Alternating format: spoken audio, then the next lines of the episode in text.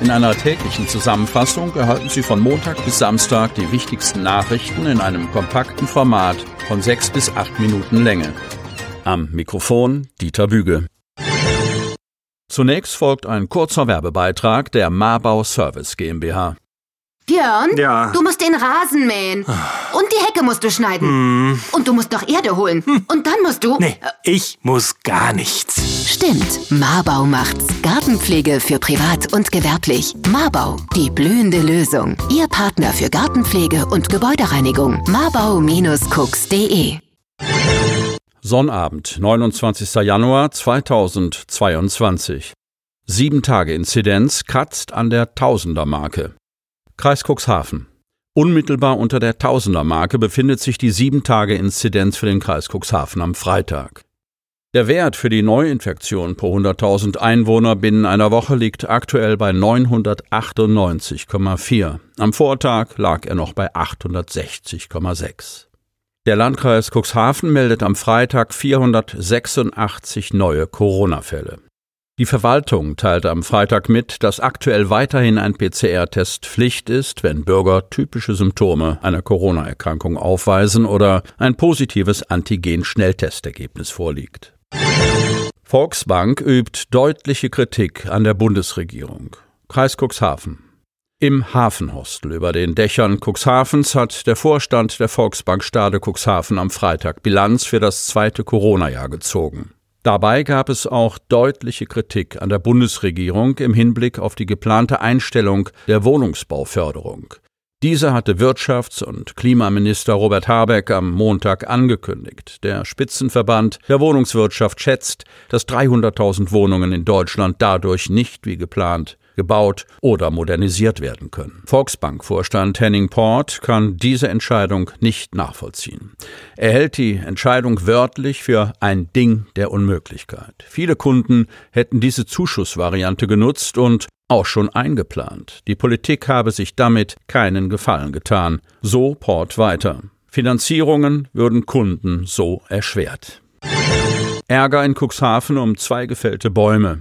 Cuxhaven. Um zwei jüngst gefällte große Bäume auf einem Grundstück in der Bachstraße am Rande einer Reihenhaussiedlung in der Hermann-Bosdorf-Straße ist es zu einem Konflikt gekommen. Es geht um eine Eiche und eine Esche, rund 60 Jahre alt und etwa 20 Meter hoch, die beide im Auftrag des neuen Grundstückseigentümers am vergangenen Wochenende gefällt wurden. Sie standen direkt an der Grundstücksgrenze zu dem Rhein-Endhaus von Peter Schüler in der Hermann-Bostorff-Straße, einer Verbindungsstraße zwischen Feldweg und Wagnerstraße. Die Kronen reichten bis weit auf sein Grundstück. Für den pensionierten Soldaten stellten die Bäume 40 Jahre lang ein Ärgernis dar, das von Jahr zu Jahr größer wurde. Seit 1974 wohnt Schüler in dem Reihenhaus, das er 1983 gekauft hat. Immer wieder sei er bei der früheren des Nachbargrundstücks mit dem Wunsch vorstellig geworden, die Bäume fällen zu lassen. Erfolglos. Der neue Eigentümer habe schließlich Verständnis für seine Situation gezeigt und die Fällung der inzwischen kranken Bäume beauftragt. Die Baumschutzsatzung der Stadt Cuxhaven gibt einen Schutz jener Bäume nicht her. Kritik an Wolfsabschüssen in Niedersachsen. Bremerhaven, Hannover. Die Grünen und mehrere Naturschutzverbände kritisierten die Wolfsabschüsse in Niedersachsen. Zuletzt war im Landkreis Lüneburg eine junge Wölfin im staatlichen Auftrag abgeschossen worden. Das getötete Tier stammt zwar aus dem Problemrudel in der Region, war aber nicht konkret in der Ausnahmegenehmigung genannt worden. Die aktuell 39 Wolfsrudel in Niedersachsen verhielten sich überwiegend unauffällig. Auch wenn es zu Häufungen von Nutztierrissen in einem Wolfsterritorium komme, könne ein von Betroffenen beantragter Abschuss nur dann genehmigt werden, wenn sehr enge begrenzte Voraussetzungen vorliegen. Im Beispiel im Kreis Lüneburg seien allein seit 2020 über 160 Nutztiere nachweislich durch Wölfe zu Schaden gekommen. Nicht jede Schaf werde genetisch untersucht, wenn bei einem Übergriff viele Schafe getötet werden. Es konnten jedoch vier verschiedene Wölfe aus dem Rudelamt Neuhaus nachgewiesen werden, am häufigsten die beiden Elterntiere. Aus diesem Grund seien diese beiden Wölfe in der Ausnahmegenehmigung konkret benannt worden. Da Wölfe in der Regel im Rudel jagen, sei die Wahrscheinlichkeit allerdings sehr hoch, dass weitere nicht nachgewiesene Tiere an den Rissen beteiligt waren. Landhadeln benötigt mehr Defibrillatoren. Landhadeln.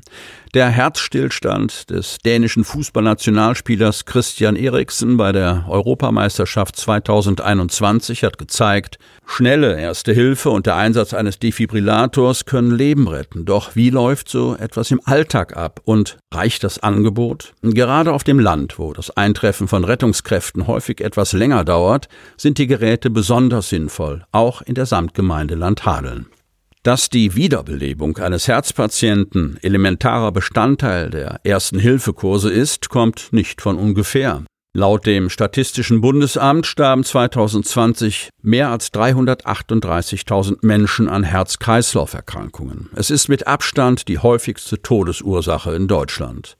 Ob in Schwimmbädern, an Bahnhöfen, in Banken oder Einkaufszentren, es gibt immer mehr öffentlich zugängliche Defibrillatoren in Deutschland. Einen kompletten Überblick hat aber niemand. Denn es gibt keine Pflicht, die Anschaffung irgendwo anzumelden.